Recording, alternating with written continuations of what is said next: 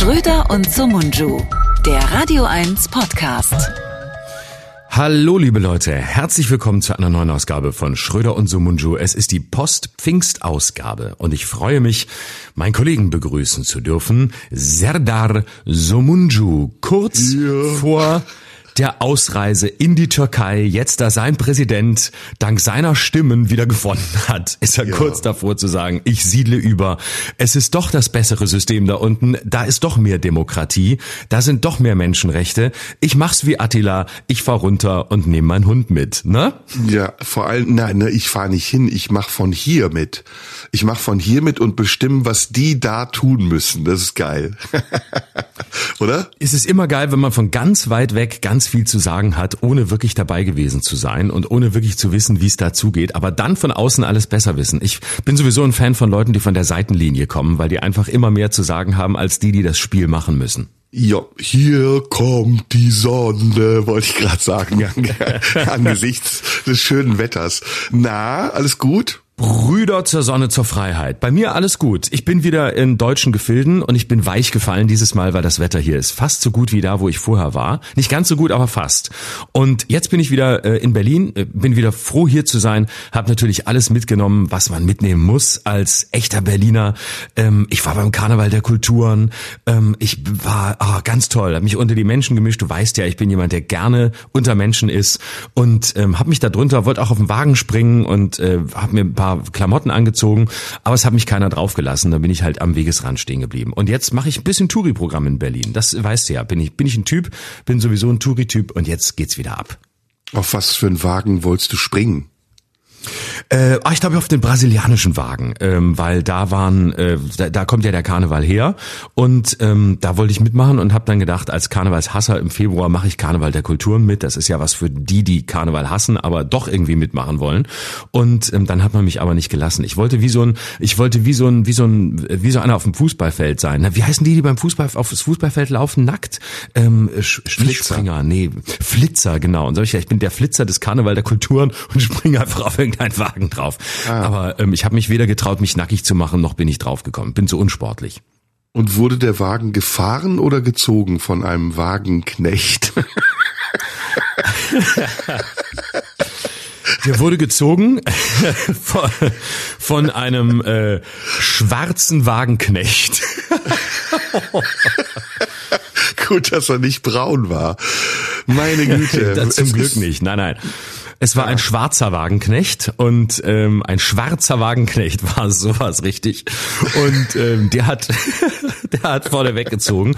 Das war ein bisschen der langsamste Wagen, weil ähm, ähm, dieser äh, schwarzer Wagenknecht, der ihn zog, war schon ein bisschen älter und ist so ein bisschen, es war so ein, sagen wir mal, es war so ein Pferd, das seit sehr langer Zeit einfach durch die durch die Manege ähm, äh, am, am Nasenring durch die Manege gezogen wird und ähm, deshalb schon nicht mehr so wirklich in der Lage war, den Wagen zu ziehen ähm, sondern eher so ein bisschen derangiert wirkte und äh, auch nicht so genau wusste, wo, wo lang es geht und immer wieder ausscheren wollte nach, nach rechts und nach links, immer auf andere Seitenwege, weil er einfach schon sehr lange dabei ist und ein bisschen die Orientierung verloren hat und deshalb ah. nicht wusste, wo er den Wagen hinziehen soll. Naja, ah. so ist das Na halt gut. im Alter. Alte Pferde, auf alten Pferden lernt man, lernt man reiten, aber nicht auf alle können noch, ein, können noch, sind noch geeignet als Wagenknecht, um den Wagen in die richtige Richtung zu ziehen. Ah, das sind die schönen Sprüche. Auf alten Pferden lernt man reiten. Ein echter Seemann sticht auch bei Dingsbums ins Meer. Wie ging das nochmal? In, in, äh, ein echter Seemann sticht auch ins Rote Meer. oh Gott. Okay, nach okay. vier Minuten, nach vier Minuten sind wir bei den wirklich essentiellen Themen angekommen, über die wir schon immer mal reden wollten. Kann man unsere Zuhörer nicht auffordern, uns so Sprüche zu schicken? Ja, ne? Ja, die tragen wir dann äh, genau. Vor. Also schickt uns, äh, schickt uns so richtig, ähm, wie sagt man, äh, Topoi oder oder so alte Sätze, die wirklich kein Mensch mehr sagt, die kein Mensch mehr braucht, aber ähm, die man doch immer mal noch sagen kann nach 23 Uhr irgendwo in der Stammkneipe, weil man weiß, dann funktionieren sie immer noch. Also so richtig ja. schöne alte, so alte Sentenzen, die keiner mehr braucht, könnt ihr uns mal schicken. Die lesen wir dann kein, vor. Ist noch kein Meister vom Himmel gefallen und sowas. Vielleicht mit Erklärung dazu, woher es kommt. Genau. Äh, äh, äh, wie heißt es? Ähm, Lehr Studienjahre sind keine, nee, Lehrjahre sind keine Oh, guck, ich krieg, das ist das Peinlichste, wenn man diese Sätze nicht zusammenkriegt. Ja, ja. Lehrjahre sind keine, nicht Meisterjahre. Äh, nee, Meisterjahre? nee, nee, Lehrjahre sind keine, warte, warte, warte, das, sorry, jetzt muss ich kurz, ähm, äh, Lehrjahre sind keine, ich muss es jetzt kurz, Herrenjahre, Lehr, auch der Begriff Herrenjahre. Oh, Herrenjahre. Lehrjahre sind keine Herrenjahre. Genau, wenn man, wenn man die Ausbildung macht, dann, dann ist man noch Knecht, dann ist man noch Wagenknecht, aber eben noch nicht, ähm, Herr. Äh, nee, man ist Knecht, aber nicht Herr und auch nicht Herrscher. Das kann man erst danach sein. Wobei viele in den Lehrjahren glauben ja, sie seien schon Herren. Das ist oft das Problem. Das sind ja die Eine Sch- schlimmsten Herren. Eine Schwalbe macht noch keinen Sommer, gibt's auch, oder? Gibt's Genau. Das, ja, ne? Eine aus- Schwalbe macht noch genau. keinen Sommer. Und aus einer Mücke einen Elefanten machen ist auch ganz beliebt. Ja, ja, ja, ja, ja. Ja, Solche- welche Mücke solche machen wir denn heute Sen- zum Ele Elefanten? Also schreibt uns, ähm, wo, wo kann man postalisch sich hinwenden, wenn man noch im äh, Schwarzer Zeitalter stehen geblieben ist? Äh, Marlene Dietrich Allee 20 in 14482 Potsdam. So ist Oder es richtig. ähm, ansonsten schreibt ihr Direct Messages über Instagram, Schröder Live oder selbe Adresse bei TikTok natürlich auch melden.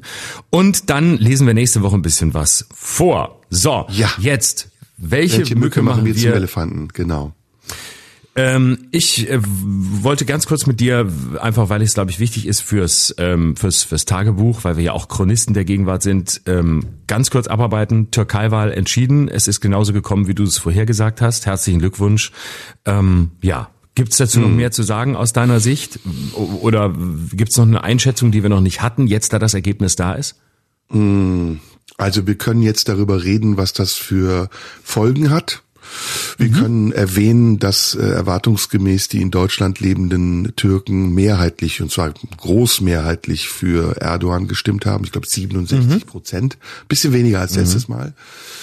Wir können erwähnen, dass die Opposition dieses Sechs-Parteien-Bündnis ja kläglich versagt hat und dass sie ähm, bei der Stichwahl, vor der Stichwahl massiv Politik gegen und Stimmung gegen die in der Türkei lebenden, ich glaube, über drei Millionen Syrer gemacht haben, in der Hoffnung, dass sie damit die Nationalisten auf ihre Seite ziehen. Ja, und wir können am Ende feststellen, Erdogan ist jetzt im 20. Jahr seiner Macht.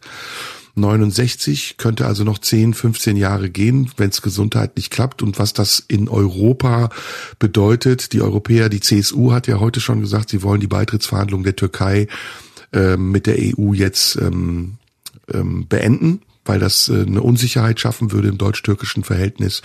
Und ja, ob sich die Türkei dann weiter entfernt oder ob sie sich annähert, das wird man sehen. Und letztes ist, dass die wirtschaftliche Lage der Türkei, die hohe Inflation und die Wirtschaftskrise, die geringen Gehälter, dass die jetzt nicht besser werden wird und dass es schlechter wird. Und je schlechter es werden wird, desto mehr wird sich Erdogan an neuen Partnern orientieren. Und da sucht er sich ja jetzt schon einige. Was würdest du sagen, welche werden die Partner sein? Auf jeden Fall ähm, Asien, auf jeden Fall die ähm, so Länder wie Kasachstan, Usbekistan, Kirgisistan, also ehemalige oder Turknationen, die in der ehemaligen Sowjetunion waren. China ist ein Partner. Äh, Russland ist ein wichtiger Partner. Naja, und es hängt jetzt viel davon ab, wie Europa sich verhält, ne? Und ob Europa jetzt ähm, die Tür zuschlägt und sagt, nö, wollen wir nicht, oder ob sie die Tür auflässt und oder sogar die Türkei noch weiter zu sich zieht und sagt, nee, wir wollen jetzt erst recht, wir brauchen euch. Ja, ich glaube, das, das Letztere ist wahrscheinlich schon relativ klar. Ich glaube eher, dass die, dass die EU weiter auf Distanz gehen wird. Oder glaubst du, man, man wird sehen, dass es, dass jetzt, dass man kontra, kontraintuitiv agieren muss und sagen muss, jetzt erst recht, jetzt versuchen wir erst recht die Annäherung hinzukriegen, eben um vielleicht eine andere Bewegung in der Zukunft reinzukriegen. Ja, das kommt drauf an. Ne? Die, es kommt auf die EU an und welche EU. Orban ist ja zum Beispiel einer der ersten Gratulanten gewesen. Wenn es um Ungarn geht oder die neuen EU-Mitglieder, glaube ich, hat die Türkei gute Chancen, EU-Mitglied zu werden. Frage ist, ob sie es überhaupt will und ob sie es überhaupt braucht. Ich würde sagen, ja, sie braucht es, um ihre Wirtschaft zu stärken, aber innenpolitisch, außenpolitisch ist es eine andere Frage. Die EU braucht die Türkei auf jeden Fall jetzt in der Ukraine-Frage. Das ist ein ganz wichtiges Bindeglied, beziehungsweise die Türkei gehört zur NATO und deswegen ist sie auch ideologisch eher äh, in Richtung Westen ausgerichtet. Aber das Problem ist eben auch, dass die EU einmal gemachte Versprechungen schon lange nicht mehr eingehalten hat und neue Versprechungen nicht mehr machen will. Dafür ist die EU mhm. zu groß. Und das jetzt noch zu organisieren, dass ein 82 Millionen Staat wie die Türkei in die EU kommt, das wird äh, nicht zu tragen sein. Da werden sich einige mhm. EU-Mitglieder gegen wehren. Mhm. Okay, und was ähm, was glaubst du innenpolitisch? Was was äh, erwartest du da? Wird er wird er weiter die die Autokratie vorantreiben? Wird er weiter versuchen ähm, repressiv zu sein? Wird er Europa auch hinsichtlich der Flüchtlingsfrage weiter erpressen, äh, auch um innenpolitisch weiter zu gewinnen? Weiß ich nicht, ist hypothetisch. Ich glaube, dass er sich jetzt erstmal gemäßigt geben wird, weil er sich seiner Macht sicher ist. Es wird vielleicht eine Amnestie geben, sind ja sehr viele noch inhaftiert in der Türkei, Journalisten, äh, Künstler, äh, Fernsehmoderatoren. Also da sind einige Leute im Knast, die jetzt wahrscheinlich gnädig wie er ist von ihm freigelassen werden. Aber parallel dazu wird er natürlich seine Strukturen weiter ausbauen. Und diese Strukturen, die er ausgebaut hat, die sind ja jetzt schon dafür gemacht, dass er an der Macht bleibt. Äh, das hat man dann jetzt gesehen, das habe ich dir auch erzählt. Ne? Die staatliche Agentur hat ja ganz andere Zahlen verkündet als die anderen Agenturen. Und dieses Wahlergebnis, das dann sich immer mehr angenähert hat, das konnte man lange genug beobachten oder das konnte auch die AKP lange genug beobachten und damit auch den Ausgang der Wahl, während die Wahl noch lief, beeinflussen. Das ist ja ein Unding, ne? Also, dass du während die Wahl läuft noch Wahlkampf machst, ist in Deutschland zum Beispiel unvorstellbar. Und das ist aber in der Türkei mhm. jetzt passiert. Also, dass äh, Erdogan nach ähm, fünf Prozent der Auszählung der Stimmen gesagt hat, wir haben gewonnen, brechen wir ab, wir müssen nicht mehr weitermachen, ist klar. Und die anderen dann gesagt haben, nee, nee, da sind aber noch ganz viele Stimmzettel nicht gezählt. Dann haben sie eine andere Taktik angewandt, die war neu. Äh, die haben die Stimmzettel, die ausgezählt waren, die Stimmzettel der Opposition angezweifelt und haben Einspruch eingelegt dagegen, so dass die Stimmzettel der Opposition lange erstmal nicht gewertet wurden. Und erst als klar war, dass die AKP die Mehrheit hat, haben sie die Stimmzettel dann auch zugelassen. Also das sind so unlautere Mittel und da wird Erdogan weiter dran arbeiten, an der Unterwanderung mhm. des türkischen Rechtssystems. Mhm. Ja, also ich glaube, damit haben wir das Thema auch sehr gut behandelt, weil Wesentliches haben wir schon in den letzten zwei Folgen zum, äh, zur Türkei gesagt. Und ich ja. glaube, das ist ähm, das, das Wesentliche, worum es geht. Ich habe ein anderes Thema noch mitgebracht. Also ich weiß nicht, was du hast, aber ich habe ein Thema, ähm, über das ich mal gerne mit dir reden würde, das ähm, sich dem tagesaktuellen und tagespolitischen mal wieder entzieht. Das haben wir in letzter Zeit äh, ein bisschen vernachlässigt. Ähm, ich habe die Idee, mal über die, mit dir über das Thema Brüche zu sprechen. Und zwar ähm, Brüche im Leben, Brüche ähm, in der Biografie, äh, Abbrüche, Aufbrüche, alles, was damit zu tun hat. Hast du Lust? Ja, klar, klar. Klingt, klingt, ja? klingt spannend. Wie kommst du drauf? Gibt es einen Anlass? Äh, nee, es gibt keinen konkreten Anlass. Ich ähm, weiß gar nicht, wie ich drauf kam, aber ich habe in der letzten Woche drüber nachgedacht, dass ich in meinem Leben ähm, die Erfahrung gemacht habe, dass ich äh, sehr pauschal gesprochen mit Menschen ähm, besser zurechtkam oder häufig besser zurecht komme bis heute, ähm, die in ihrem Leben Brüche erlebt haben. Jetzt kann man natürlich sagen, jeder hat Brüche erlebt, das stimmt sicher auch, aber ich habe in meinem Leben als jemand, der eine, sagen wir mal, gebrochene Biografie im weitesten Sinne hat, wenn man äh, meine, meine biologischen ähm, Themen oder meine, meine biografischen Themen damit reinnehmen will, ähm, würde ich sagen, ja, ich habe schon ein Leben, das, das starke Brüche aufweist. Und ich bin immer im, oft besser, es war oft eine größere Nähe da mit Menschen, die ähnliche Erfahrungen gemacht haben oder die in irgendeiner Weise etwas erlebt haben, was ihre Biografie hat bruchhaft werden lassen. Das ist zunächst keine besonders überraschende Erkenntnis, weil man sich ja im Leben meistens Menschen sucht, die äh, ähnliche äh, Ähnlichkeiten zur eigenen Biografie aufweisen. Meist sucht sich ja meistens Leute, die ähm, eine gewisse ja, Verwandtschaftlichkeit nicht nicht im biologischen Sinn aufweisen, sondern eher im biografischen, weil man sich besser verstanden fühlt, weil man merkt, dass jemand um einen ist, der äh, dem man weniger erklären muss, wo man sich weniger erklären muss. Und ähm, dann habe ich und ich bleibe noch immer im, im ziemlich pauschalen, habe ich so zwei Typen Menschen, ich schäme mich schon, während ich es sage, aber es war so, so zwei Typen Menschen erlebt. Es gibt Menschen, die kommen aus sehr ähm, geordneten Verhältnissen, die haben wenig Brüche erlebt, die, deren Leben ging relativ konsequent so vor sich hin. Sie gehörten dazu, sie waren eher innerhalb der Gruppen als außerhalb. Sie ähm, kommen aus eher funktionierenden als dysfunktionalen Beziehungen und äh, Elternhäusern. Und dann gibt es andere, wo es eben ähm, lückenhafter war, wo es äh, windschiefer war, wo die Verhältnisse unklarer waren. Und das sorgt nach meiner Wahrnehmung natürlich auch dafür, dass Menschen sehr unterschiedlich werden, dass Menschen sehr unterschiedlich geprägt werden und später auch ähm, anders handeln, anders agieren und vor allem, was vielleicht das Wichtigste ist, anders denken. Und so kam ich auf den Gedanken, dass es doch mal spannend wäre, sich anzugucken, was heißt es eigentlich, ähm, in einer Biografie groß geworden zu sein oder in einem Umfeld groß geworden zu sein, in dem der Bruch vielleicht normaler war als die Konsequenz, in dem das Unterbrechen, das Störende, das scheinbar querliegende stärker war als das, was ähm, ja so vor sich hin lief, was einfach immer weiter ging und was stabil, verlässlich, zuverlässig und sicher scheint. Also wenn das Unsichere stärker war als das Sichere. Und aus diesem Gedanken heraus kam ich drauf, dass ich gerne mal mit dir über das Thema Brüche sprechen würde. Hm. Ich frage mich gerade, ob das Leben wirklich immer so linear verläuft, wie du das gerade beschrieben hast, und ob es überhaupt ein Ideal ist, dass das Leben linear verlaufen soll. Oder ob Brüche nicht Sehr zum Leben Frage. dazugehören. Sehr gute Frage, weil ich wollte als Einwand zu meinem kleinen ersten ähm, äh, ersten Seminar, zu meinem mhm. ersten Monolog hier gleich sagen, natürlich kann man sofort einwenden, dass dort, wo von außen aus meiner Perspektive heraus scheinbar ähm, Linearität herrschte, vielleicht tief drinnen auch keine Linearität herrschte. Also woher weiß derjenige, der beobachtet, ob da, wo er Kontinuität feststellt, wirklich Kontinuität ist? Oder ob da, wo er Diskontinuität erlebt, wirklich Diskontinuität ist? Das ist ja alles auch eine Frage der Perspektive und des Orts dessen, der es sieht und der es beobachtet. Und als jemand, der das andere beobachtet, bleibt man ja immer draußen. Und natürlich hast du total recht. Ich würde nicht behaupten, dass das Leben ein lineares ist. Ich würde auch nicht behaupten, dass es irgendwie darauf ausgelegt ist, ähm, dass eines aus dem anderen folgt oder dass eine Konsequenz da ist. Das Leben ist voller Brüche und es ist wahrscheinlich für jeden, wenn er zurückguckt, voller Brüche und jeder wird für sich selbst Dinge feststellen, von denen er sagt, das war ähm, kontinuierlich, da gab es Kontinuität und es gab Momente des Bruchs. Ähm, insofern hast du absolut recht. Ich glaube, es gibt kein lineares Leben. Es gibt ja auch keine lineare Weltentwicklung. Es gibt keinen linearen Fortschritt. Wahrscheinlich ist sehr weniges linear. Was ist denn ein klassischer Bruch in deinem Leben? Also ein Bruch in meinem Leben ähm, würde ich sagen, ähm, war zum Beispiel äh, natürlich die frühe Scheidung meiner Eltern. Das ist ein klarer Bruch.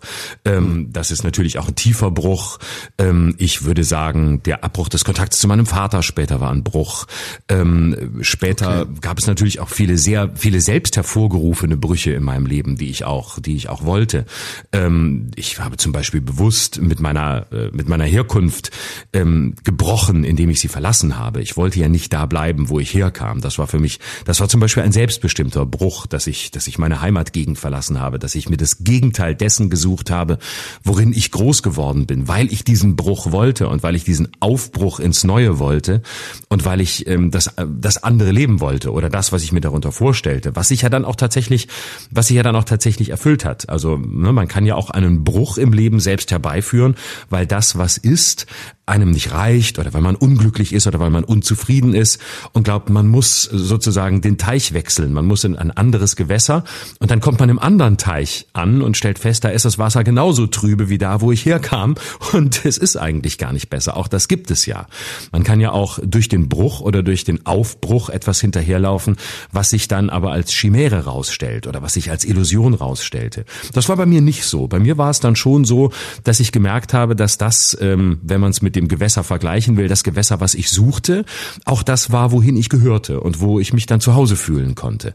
Und ähm, das ist natürlich das, das, das urbanere Leben, das, das, das, das Leben in Berlin und in, in anderen Orten, mein berufliches Leben, das waren schon alles richtige Entscheidungen. Aber ähm, es ist, glaube ich, auch die Frage des Bruchs, ob man, ob man weiß, wo man hin will, wenn man einen Bruch selbst herbeiführt, oder ob man nur da weg will, wo man ist, weil das, was ist, nicht genügt.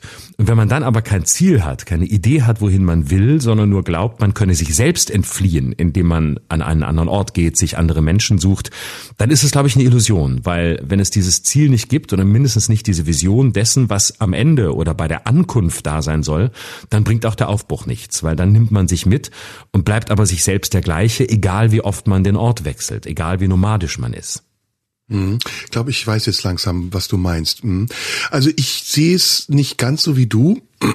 Ich würde andere Begriffe verwenden. Also ich würde sagen, mhm. das Leben ist ein Verlauf. Und dieser Verlauf setzt sich zusammen aus Entscheidungen, die man trifft. Und diese Entscheidungen ähm, kann man dann auch Bruch nennen, wenn man mit etwas bricht oder sich ähm, oder aufbricht oder ähm, ähm, umbricht. Also der Begriff Bruch so im Sinne von Fraktur, der stört mich ein bisschen, weil Bruch ist wie, wie kaputt gehen. Dabei glaube ich, ist ein Bruch nichts anderes als eine Schnittstelle des Lebens, an der man sich entscheidet, in eine andere Richtung zu gehen. Und ich verstehe jetzt die Frage, ich habe mich das nämlich auch schon oft gefragt, was wäre eigentlich passiert, wenn ich an diesen Schnittstellen in meinem Leben in eine andere Richtung gegangen wäre? Und ähm, wie hat sich das alles ergeben? Also wie ist dieser Verlauf zustande gekommen, der jetzt der Zustand ist, in dem ich bin? Und wäre ich der gleiche, wenn ich andere Entscheidungen getroffen hätte? Oder waren es immer nur Entscheidungen, die ich treffen konnte, oder waren es auch Entscheidungen, die getroffen wurden für mich? Und äh, so eine Scheidung zum Beispiel deiner Eltern, das ist ja keine Entscheidung, die du getroffen hast, sondern die haben andere über dich getroffen und du hattest damit umzugehen. Aber ob das ein Bruch ist oder ob das Teil eines Verlaufs ist und ob du dich vielleicht anders verändert hättest, wenn diese Scheidung nicht passiert wäre, das ist das, das sei dahingestellt. Das weiß ich nicht. Ich mhm. glaube auch immer, dass man sich den idealen Weg sucht und dass man manchmal Umwege geht und dass man dabei Zeit verlieren kann, aber dass man am Ende immer dort landet, wo man sowieso gelandet wäre. Das ist so ein tiefes, ein tiefer Glaube, den ich habe. Ich glaube, ich wäre selbst wenn ich in meinem Leben andere Entscheidungen getroffen hätte, heute genau dort, wo ich jetzt auch bin. Ich hätte vielleicht ein bisschen länger Zeit gebraucht, vielleicht wäre ich auch, ähm, hätte ich Wunden bekommen oder Verletzungen in Kauf nehmen müssen, aber ich glaube, viel hätte sich nicht geändert. Ist das bei dir auch so?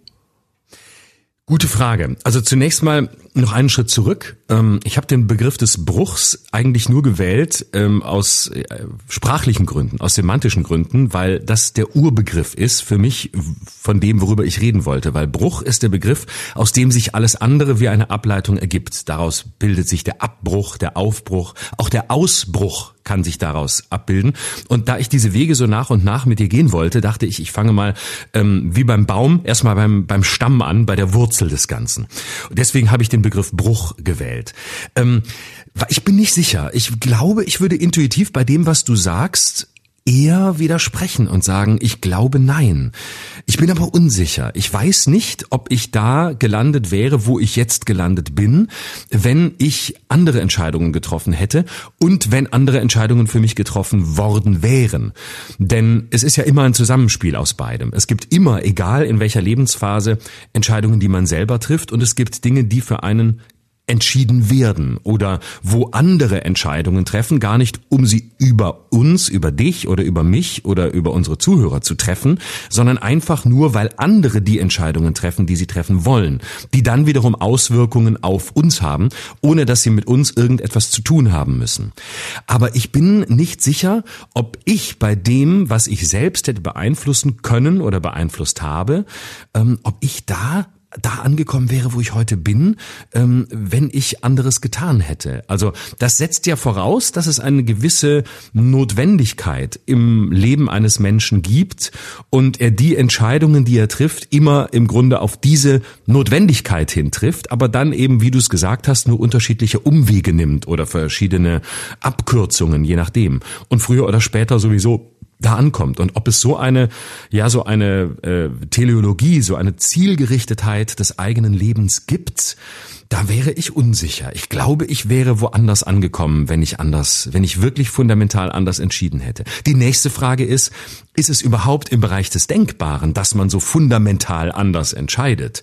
Oder ist es nicht wirklich nur eine Frage der graduell immer wieder neuen Ausrichtung oder neuen Entscheidungen, was dann wieder für deine These sprechen würde, nämlich, dass wir gar nicht fundamental anders uns verhalten können, als wir es tun, sondern dass es alles in einem gewissen Bereich ist und dass es immer nur Fragen des Graduellen sind.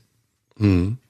Ja, das ist sehr, das ist sehr rational, was du sagst. Ich versuche das mit mit einer anderen Ebene zu betrachten.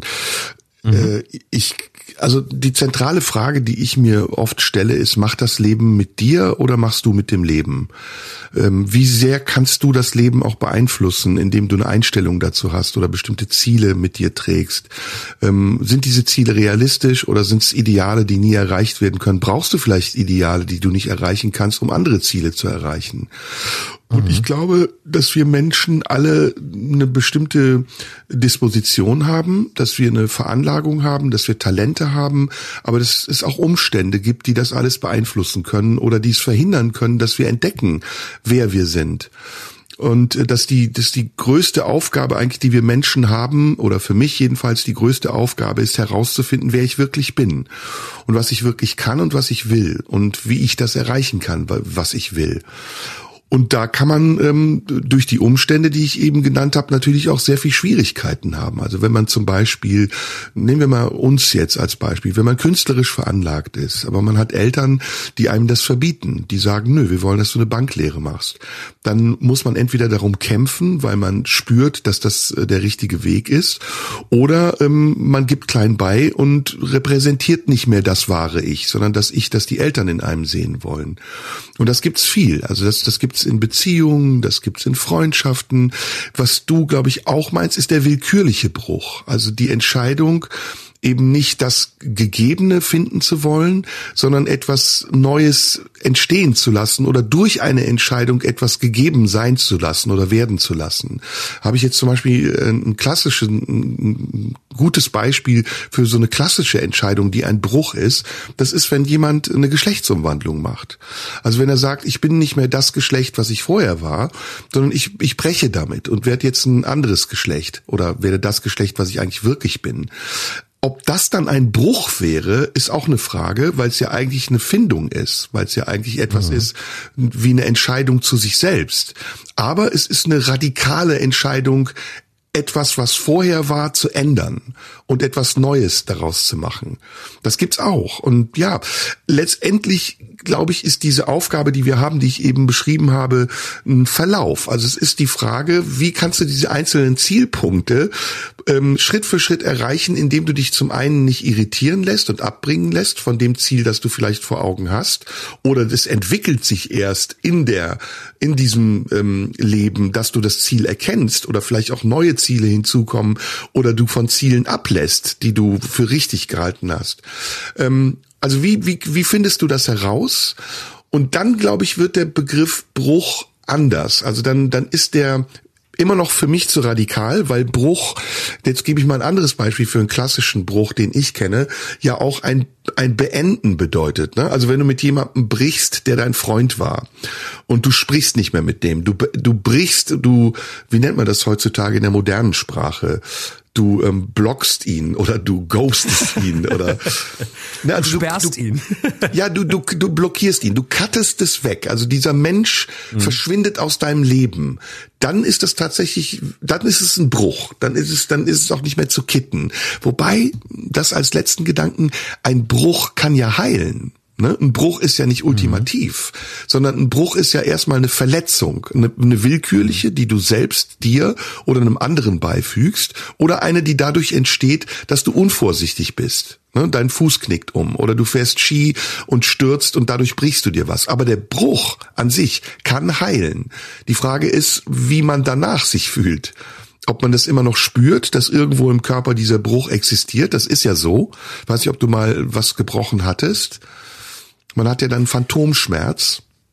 Na, ich weiß, ich weiß es gar nicht. Habe ich mal, nee, so richtig gebrochen habe ich, glaube ich, nix. Nee, ich hatte. Man spürt das. Also man spürt das danach Ja, ja. am Wetter. Man wird wetterfühlig. Dann schmerzt dieser Pseudobruch. Also g- wichtige Fragen und ich glaube letztendlich, äh, dass es aber nicht wirklich um die Brüche geht, sondern es geht darum, die Dinge so zu nehmen, wie sie kommen und dabei am Ende dort zu landen, wo man sowieso gelandet wäre. Ja, das mit dem sowieso gelandet wäre, da zögere ich noch ein bisschen. Also ich glaube, das eine, das eine ist ja, ähm, weil du das Beispiel nennst, ähm, geht jemand zum Beispiel einen künstlerischen Weg oder wird der verhindert? Ich kannte, ähm, ich habe mal von jemandem gehört, ähm, kannte den nicht persönlich, aber habe mal von jemandem gehört, der so, eine, so, so ein Erlebnis hatte, das es glaube ich ganz häufig gibt. Ähm, der wollte Schauspieler werden und ähm, machte sein Abitur und äh, hatte diesen Wunsch, bewarb sich sogar an Schauspielschulen, ähm, wurde dann aber nicht genommen oder wurde abgelehnt ein, zwei Mal und ähm, die Eltern kamen aus sehr klassischen bürgerlichen Verhältnissen, Arztfamilie und ähm, die Eltern wollten das auch nicht. Die wollten nicht, dass der Schauspieler wird und die sagten, nee, nee, pass auf, lass das bleiben.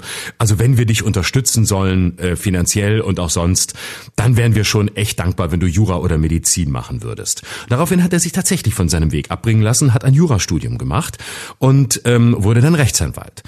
Hat aber, glaube ich, sein Leben nie bereut, soweit ich es wahrgenommen habe, sondern hat sich dann in diesen äh, Notwendigkeiten oder in diesen Strukturen arrangiert und äh, ist sogar in diesem Beruf aufgegangen. Da kann man sagen, okay, ähm, da haben Eltern eine Form des Widerstands geleistet oder, oder haben vielleicht für einen Bruch gesorgt oder für einen Aufbruch in eine andere Richtung, wie auch immer man es sieht. Ähm, die kann man jetzt bewerten, wie man will. Kann man sagen, gute Eltern ähm, fördern ihr Kind an der Stelle, an der es gefördert werden will. Man kann sagen, nö, sie haben den richtigen Widerstand geleistet, weil im Grunde haben sie ihn herausgefordert. Nämlich, ist es dir so wichtig, deine Schauspielkarriere zu machen, dann wirst du dich wahrscheinlich gegen uns durchsetzen, dann wirst du es erst recht machen, weil der Wunsch danach, genau das zu werden, so stark ist, dass du es tun wirst. Oder man kann sagen, sie haben damit für einen Abbruch dieses Wegs gesorgt und haben ihn negativ beeinflusst und haben gesagt, hier, ähm, es ist eine Form von emotionaler Erpressung, entweder der Weg und Unterstützung oder kein Weg. Und ähm, ich glaube, dass sich in einer gewissen Hinsicht an solchen ähm, äh, Schwellen des Lebens dann doch immer ähm, die Kraft äh, des Wunsches durchsetzt. Und wenn der Wunsch oder der Antrieb oder das Feuer nicht stark genug ist, genau diesen Weg zu gehen, dann geht man einen anderen. Und das ist dann weder gut noch schlecht, denn es geht ja dann darum, ähm, zu dieser Entscheidung zu stehen und zu sagen, okay, da waren von außen Einflüsse da, da wollte mich auch jemand in eine bestimmte Richtung beeinflussen. Und ich äh, ließ das zu und mache jetzt innerhalb dessen, was ich jetzt leben kann, ähm, das Schönste oder auch Beste daraus. Und vielleicht kann man dann auch einfach sagen, ich habe ja dann im Rahmen dieser Möglichkeiten die Entscheidung für mich getroffen, die für mich die richtige war. Ich hätte auch rebellieren können. Das ist das ist ein Beispiel. Ich glaube aber, dass die die Frage des des äh, des Bruchs, des Abbruchs in dem Sinne, wie du ihn gerade beschreibst, und Abbruch ist ja ein wichtiger Teil des ganzen Themas. Abbruch ist ja ähm, im Sinn von ich lasse jemanden aus meinem Leben verschwinden. Das ist ja so der der radikalste der radikalste Schritt, den man gehen kann, wo ja auch schon sehr viel zusammenkommen muss, wenn man jetzt mal davon absieht, dass dieses Blocken oder oder Ghosten oder was auch immer irgendwie auch so, so Modebegriffe sind oder es vielleicht in einer gewissen Hinsicht im Trend ist, Leute schnell zu blocken, weil man natürlich im Internet ähm, schneller Menschen begegnet, je nachdem, wo man sich äh, aufhält und entsprechend auch schneller wieder blockt, einfach weil die weil die Verhältnisse und weil das Zusammenkommen, das Kennenlernen ein viel viel oberflächlicheres zunächst ist. Aber ansonsten ist ja der Bruch mit einem Menschen aus dem eigenen Leben, der wirklich in den Nahbereich gekommen ist, also der wirklich drin ist. Das ist ja schon etwas, was mindestens in meinem Leben sehr selten passiert ist. Also so gut wie nie. Also dass ich wirklich jemanden richtig aus meinem Leben geworfen habe. Es hat sich vieles ergeben. Kontakte sind abgebrochen. Man hat sich äh, auseinandergelebt und äh, das war aber weder böse Absicht noch von einer noch von der anderen Seite, sondern es ergab sich einfach so. Aber diese Form des des gezielten Abbruchs ist ja ist ja sehr selten. Es ist viel mehr, glaube ich, die Situation des Übergangs, des Aufbruchs. Also selbst jemand, ähm, um das Beispiel der Gesch- Geschlechtsumwandlung aufzunehmen, jemand, der zum, zum Transmenschen ähm, wird oder eine Geschlechtsumwandlung durchmacht oder vornimmt, der geht ja einen langen Weg des Prozesses. Auch das ist ja ein langsamer Übergang. Ähm, wenn es ein Abbruch wäre, dann wäre es ja eher von heute auf morgen über Nacht. Und auch das sind ja in der Begleitung Wege, die man geht und die gegangen werden passieren mit einem, mit Menschen, die einen in diesem Prozess begleiten, die ganz kleine Schritte auf dem Weg äh, zu einer neuen Identität sind, in der man sich ja trotzdem als Mensch immer mitnimmt, weil die Erfahrungen, die man im alten Geschlecht gemacht hat, sind ja im neuen nicht getilgt, die sind ja da. Hm. Ja, bleiben wir mal bei diesen zwischenmenschlichen Brüchen. Da habe ich zwei, drei Gedanken zu, zwei Beispiele oder drei, die ich dir gerne erzählen würde, weil mhm. ich ähm, glaube, dass ähm, Bruch oder Abbruch, wie du eben gesagt hast, ja auch bedeutet, etwas nicht zu beenden und ähm, in diesem Beenden ja ein geregelter Abschied enthalten ist, während der Bruch oder der Abbruch ein willkürlicher Abschied ist. Man man man führt einen willkürlichen, man führt eine Trennung herbei, willkürlich, weil man etwas nicht mehr erträgt oder weil man in irgendeiner anderen Form belastet ist durch diese Beziehung. Ich habe das in einem oder in ein paar Fällen erlebt, nicht viel, aber zwei oder drei Fälle in meinem Leben, wo ich gemerkt habe, also sowohl, dass ich etwas abgebrochen habe, eine Beziehung zu einem Menschen, eine Freundschaft, ein Verhältnis, als auch, dass jemand mit mir etwas abgebrochen hat. Ähm, und in beiden Fällen glaube ich, ich weiß nicht, warum der andere die Beziehung zu mir abgebrochen hat, war es, glaube ich, eine Verletzung. Also es war in meinem Fall jedenfalls so, mh, ich fange noch mal ein bisschen anders an, damit ich das etwas genauer erkläre. Äh, mhm. Halten wir das mal kurz zur Seite. Also in meinem Fall war es jedenfalls so, gleich rede ich da weiter. Ich bin jemand, der sehr äh, an menschliche Beziehungen glaubt. Und ich bin auch jemand, der sehr lange dran festhält, weil ich glaube, dass menschliche Beziehungen Geduld erfordern und dass ähm, menschliche Beziehungen auch wachsen durch die Geduld und dass die Konflikte, die man übersteht mit Menschen, dazu beitragen, dass Beziehungen in der Regel fester werden und dass sie mhm. fundierter werden, weil man den anderen auch eben in vielen unterschiedlichen Situationen erlebt. Diese Geduld zu haben ist aber sehr schwer, weil man natürlich ähm, von vielen Empfindlichkeiten absehen muss, um mit Menschen Geduld zu haben und Menschen ja auch nicht immer sich so verhalten, dass man sich davon nicht angegriffen fühlen kann, sondern Mensch, Menschen verhalten sich unberechenbar. Und manchmal sind sie verletzend, manchmal sind sie überheblich und manchmal sind sie auch ähm, grenzüberschreitend, also dringen in Bereiche ein, die man für sich schützen will und dann muss man, um sich zu schützen, diese Bereiche verschließen und je mehr man diese Bereiche verschließt, desto mehr trägt man eine Rüstung und wird unnahbar. Und irgendwann führt es vielleicht sogar an einen Punkt, so habe ich das jedenfalls erlebt, dass ich innerlich gemerkt habe, das geht nicht mehr weiter. Es geht nicht mehr weiter. Es gibt keine Entwicklung. Es gibt auch keine Möglichkeit mehr zu einer Versöhnung, weil so viel Verletzung geschehen ist und weil so viel auch zerbrochen war, dass es nur noch die Möglichkeit gibt, sich zurückzuziehen und sich zu schützen und den anderen, ich sage jetzt mal ganz brutal, zu eliminieren. Ähm, mhm. Jetzt zurück zu dem Punkt, den ich eben hatte. Ähm, es gibt auch die Möglichkeit, lange, zu lange in etwas drin zu bleiben. Also wir reden jetzt über die Variante des Bruchs, in der man selbst noch Möglichkeiten hat, es zu beeinflussen. Ne? Es gibt die andere Variante des Bruchs, das ist die Scheidung deiner Eltern, bei der ja über dich entschieden wird und du gar keine Möglichkeit hast, damit umzugehen oder nur noch damit umgehen kannst, es nicht zu beeinflussen, äh, mhm. die Möglichkeit hast. Ähm, es gibt dann noch eine andere Variante, das habe ich auch erlebt, wenn du in einer Beziehung bist und du merkst, dass du dein eigenes Leben verlässt. Also du bist immer mehr Teil des Lebens des anderen und nicht mehr Teil eines gemeinsamen Lebens oder der andere ist Teil deines Lebens, was auch nicht gut ist, sondern du bist in diesem anderen Leben drin. Und das wiederum führt zurück zu dem Punkt, den ich am Anfang gesagt habe. Was ist dein eigenes Leben? Spürst du das, was dein Weg ist? Und bei mir war das so, ich wusste eigentlich relativ früh in meinem Leben, was mein Weg ist. Und bin ich auch sehr dankbar für. Ich bin mit drei, vier im Kindesalter Alter schon fest davon überzeugt gewesen, dass ich Künstler werden will, dass ich Musiker sein möchte, dass ich irgendwas mit Kunst machen will. Und das alles andere, was meine Eltern gar nicht von mir verlangt haben, aber was so konventionell erschien, wie zur Schule zu gehen, Mathe zu lernen, Chemie, Bio, dass, dass das mir zuwider war. Und dass ich auch ganz deutlich gespürt habe, das ist nicht mein Weg. Das will ich nicht. Das kann ich nicht. Und es ist auch nicht wirklich meins. Und deswegen habe ich relativ früh schon angefangen, meinen Weg zu gehen oder zu suchen und zu finden. Und irgendwann irgendwann, wenn du erwachsener wirst, kommen natürlich andere Menschen in dein Leben, Beziehungspartner, die auch ihre Leben mit deinem Leben verbinden. Und du musst entscheiden, ob du diesen Weg mit diesen Menschen gehst. Und natürlich ist das nicht nur eine rationale Entscheidung, sondern du liebst ja Menschen. Und eine, eine Liebe zu einem Menschen kann manchmal auch Entscheidungsfähigkeit aushebeln und dich ein bisschen taub machen oder für dich selbst unempfindlich machen. Und ich habe das eben erlebt, auch in der Beziehung, dass ich irgendwann nicht mehr gemerkt habe oder es zu spät gemerkt habe, dass ich mein eigenes Leben aus den Augen verloren hatte. Und dann ist es wahnsinnig schwer. Also dann kommt dieser Begriff des Bruchs ganz deutlich auf dich zu, weil du eine innere Entscheidung für dich treffen musst, die gegen den anderen ist. Und das zu tun in einem Verhältnis, in dem Liebe eine wichtige Rolle spielt, ist ja etwas, was nicht nur den anderen verletzt, sondern dich auch verletzt. Ja, es ist ein doppelter Bruch, den du herbeiführst, um danach vielleicht in der Heilung des Bruchs etwas Neues entstehen zu lassen oder wieder lebensfähiger zu sein oder dein eigenes Leben auch wieder mehr in der Hand haben zu können. Also das habe ich so erlebt und deswegen glaube ich, ist immer noch für mich der Begriff Bruch etwas, was ganz selten im Leben wirklich willkürlich herbeigeführt werden muss, um das eigene Leben weiterführen zu können.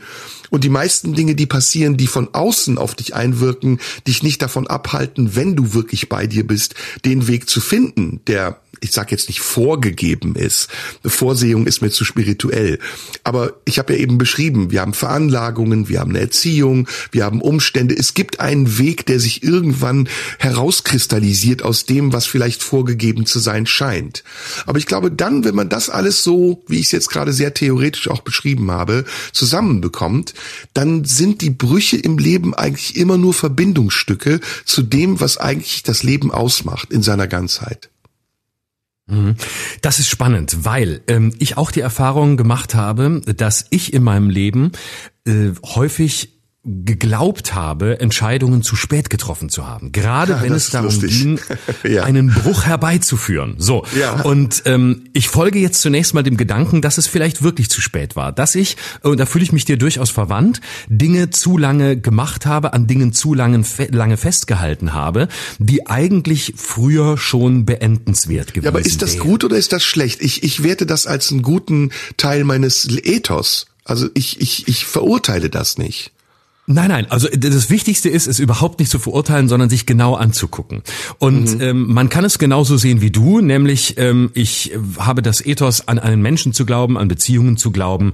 Ähm, das zeigt ja auch, dass du dich, dass du dich engagierst für andere, dass du dich, dass du dich einsetzt, dass du weißt, ähm, ich nicht überall dahin, wo ich komme, ist das Schlaraffenland, sondern Beziehungen leben erst dadurch, dass man sich in sie begibt. Und ähm, ich mag das nicht, wenn man sagt, an ihnen arbeitet. Ich kann diese diese, ich kann diese Formulierung nicht ausstehen. Ich weiß nicht warum, mm. aber ich will, deswegen versuche ich es zu vermeiden, habe aber auch keinen Begriff, keinen besseren. Also Beziehungen entstehen, indem man ja sich in sie hineinbegibt und ähm, mit aus ihnen etwas macht oder aus sich gemeinsam etwas macht. So. Ja, darf ich kurz ich ergänzen? Da gibt es noch einen ekeligen anderen Begriff, nämlich wir haben uns ja. auseinandergelebt. Ah, ist dann so, das, das ist ja, auch ja. ein Begriff, den müssen wir gleich unbedingt auch nochmal aufgreifen. Aber bitte, können entschuldige. können wir, ja, können wir gleich drüber sprechen. So. Und jetzt ist es so, dass ich im Nachhinein häufig sagen würde, ähm, dass ich lange festgehalten habe. Zum einen aus einem Ethos, ähm, das deinem sehr nah ist, nämlich ähm, ich darf das nicht, ich will nicht gleich hinschmeißen ähm, und ich möchte auch weiterhin an das Ganze glauben und ich will es ja auch und ähm, auch in einem Abwägen, was, was hält dich und äh, es überwog dann im Nachhinein auch das, was mich hielt, weswegen ich blieb. Ich habe mhm. aber irgendwann festgestellt, dass ich ganz vieles was ich aufrechterhalten habe, auch zu lange aufrechterhalten habe. Und dass eigentlich das Leid größer war als die Freude darin. Dass ich aber das Leid ausgeblendet habe, beziehungsweise mir für dieses Leid, das ich erlebt habe, selbst die Schuld gegeben habe und deshalb festgehalten habe. Nämlich in einem Ethos, der nicht mehr war, ich möchte um etwas kämpfen oder ich möchte ähm, etwas fortführen und meinen Beitrag dazu leisten, dass etwas, was vielleicht anders ist oder schlechter ist als früher, weitergeht. Sondern dass ich weitergemacht habe, weil ich das schlechte Gewissen hatte, du musst es anders machen, als du es selbst erlebt du hast. Du hast Treue mit Standhaftigkeit verwechselt und gedacht, dass es ein Verrat wäre, wenn du die Treue aufbrichst. Genau, beziehungsweise mhm. wenn ich das lasse, dann ist, dass die Situation so ist, ist mutmaßlich meine Schuld. Und wenn ich das jetzt bleiben lasse, dann ist es meine Schuld. Und da ich ja selbst erlebt habe, wie es ist, wenn mhm. Dinge abgebrochen werden, ähm, muss ich es anders machen. Ich darf nicht schuldig werden als derjenige, der sich trennt. Und es müssen ja keine Liebesbeziehungen sein, aber natürlich geht es darum häufig. Ich darf nicht der Schuldige sein als der, der es beendet. Weil etwas Besseres wird, wird wird sich auch nicht finden. Es wird überall schwierig und der Schwierige hier bist ja du, deswegen bist du derjenige, der dafür gesorgt hat, dass wir da sind, wo wir sind. Und das heißt, wenn du einmal in dieser Spirale bist, in der Spirale des, ich muss es aufrechterhalten, weil ähm, ich darf es, ich darf es ja gar nicht beenden. Also wenn es so ein Diktum gibt, fast ein Verbot, das zu beenden, ähm, dann äh, ist sozusagen eine Negativspirale ausgelöst, die ganz anstrengend wird, weil dann kippt das positive Ethos, das du beschrieben hast, in etwas Negatives. Negatives. Und da gilt es dann schon auch, sich frei zu machen aus diesen alten Mustern und zu sagen, nee, Moment, wo leide ich eigentlich? Wo möchte ich das, was ich möchte? Oder bleibe ich einfach nur aus Angst? Aus Angst danach allein zu sein, aus Angst, dass es danach auch nicht besser wird, aus Angst ähm, sowieso äh, niemanden zu finden, aus Angst vielleicht auch überhaupt nicht für jemanden anderes geeignet oder kompatibel zu sein. Also diese ganzen Einsamkeitsängste, die ja da auch drinstecken, wenn die einen übermannen, wenn die zu groß werden, dann kommt man in eine, in eine Dynamik, die für, die für einen selbst sehr schlecht ist, wo man dann häufig auch zu lange festhält und am Ende sagt, was habe ich eigentlich gemacht mit meinen Jahren? Ich hätte es einfach früher verstehen müssen, aber meine Angst hat mich gehalten. Und wenn die Angst ja. die Motivation ist, zu bleiben, statt den Bruch herbeizuführen, dann ist es ein schlechter Ratgeber. Das kann auch sehr trügerisch sein. Ich weiß genau, was du meinst. Das kann aber auch sehr trügerisch sein. Ähm, weil diesem Gedanken, den du gerade beschrieben hast, zu zugrunde liegt, dass man daran glaubt, dass man sich verbraucht oder dass sich Beziehungen verbrauchen können. Den habe ich, den habe ich auch oft gehabt. Also ich habe das ganz konkret in einer Beziehung gehabt mit einer wunderbaren Frau. Ähm, wo wir dann am Ende dieses, was ich eben meinte, wir haben uns auseinandergelebt, wirklich beide gespürt haben, das Ding ist verbraucht. Zwischen uns ist es verbraucht und es ist auch nicht mehr erneuerbar. Ähm, und es ist auch nicht mehr heilbar, sondern wir haben alles durch. Ja, wir haben uns gestritten, wir haben uns geliebt, wir haben gevögelt, wir haben, wir haben, wir waren befreundet, wir waren Partner, wir haben uns gelangweilt. Also alles, was man machen konnte, ja, alles war durch. Und es war so wie zwei leere Hüllen, die sich gegenüber saßen. Das, was trügerisch daran war, war, dass wir es nicht wirklich verbraucht hatten, sondern dass wir den Moment verpasst hatten, an dem wir eine Distanz zueinander wieder aufbauen mussten, um uns zu erkennen und um unsere Umrisse auch wieder zu sehen. Wir waren zu sehr in etwas drin und konnten uns nicht von außen betrachten. Und das war tragisch, weil in Wirklichkeit war das nämlich eine sehr gute Beziehung und das Fundament, auf dem diese Beziehung gebaut war, das war ein sehr stabiles Fundament und man hätte das, wenn man das klug gemacht hätte, auch wieder erneuern können und wiederherstellen können. Und wir haben es erst dann gemerkt, als wir uns Jahre später wiedergesehen haben und unverbraucht waren und uns mit neuen Augen gesehen haben, dass das eine große verpasste Chance war. Genauso wie das, was du sagst, nämlich der Gedanke, dieser sich selbst befruchtende, zersetzende, eigentlich defetistische Gedanke, irgendwann zu denken, boah, fuck, Alter, ich ver verliere gerade Lebenszeit indem ich mich nicht entscheiden kann, meinen Weg zu gehen, aus einer Treue zu jemandem, von dem ich gar nicht weiß, ob das richtig ist, mit ihm zusammen zu bleiben oder ob ich, ob ich diesen Menschen vielleicht nur an mir halten will, weil ich es nicht aushalte, eine Entscheidung zu treffen, die mich am Ende einsam sein lässt. Das kann ich total nachvollziehen. Und das sind die kleinen Kriege, die man dann in seinem Kopf führt und die einen schrecklich gelähmt machen. Ja, die, die, die einen in so einer Lethargie ähm, gefangen halten und man immer mehr dann auch sich hineinsteigern kann und denkt so, boah, fuck, fuck, fuck, ich muss jetzt bis hin zum Aktionismus, wo man dann vielleicht sogar, wie, wie Watzlawick das ja geschrieben hat, etwas entscheidet, um von dem anderen nicht entschieden zu werden und damit genau. vielleicht sogar einen Fehler macht, ne? Oder der andere entscheidet und man merkt in der Entscheidung des anderen erst, dass die eigene Entscheidung vielleicht besser oder sogar schlechter gewesen wäre. Also sie sie schält sozusagen den Kern des Konflikts heraus, aber man ist nicht mehr in der Lage dazu, es aktiv zu machen, sondern man wird zum Passi zur Passivität verdammt. Mhm. Und das ist ja das Schlimmste im Leben, wenn man merkt, es wird über einen entschieden. Ne? Das sind ja, ja, auch die, die nicht getroffenen Entscheidungen sind ja meistens auch die, die man am längsten bereut. Ne? Das ist, kann man ja auch in der psychologischen Forschung sehr schön sehen, dass Menschen, die ähm, eine falsche Entscheidung getroffen haben, die zwar bereuen, aber dass sich die Zeit der Reue ähm, sogar in Grenzen hält, weil sie immer noch das Gefühl haben, darin souverän gewesen zu sein, darin autonom, selbstbestimmt gewesen zu sein. Sie haben die Entscheidung getroffen und meistens haben sie auch eine Geschichte Geschichte dazu, wie es zu dieser Entscheidung kam, egal wie fatal falsch sie gewesen sein mag.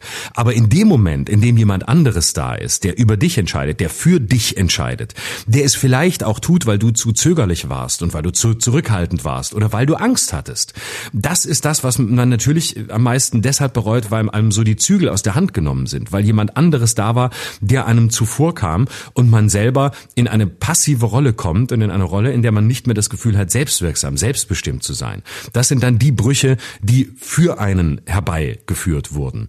So, aber äh, das ist natürlich ein interessanter Punkt. Also das heißt, wir sind jetzt im Grunde bei den Abbrüchen, ähm, von denen man sich fragen muss, wann sind sie angemessen, wann sind sie richtig, wann ist der Moment, den man nicht verpassen darf, um auch für sie selbst zu sorgen, bevor andere dafür sorgen.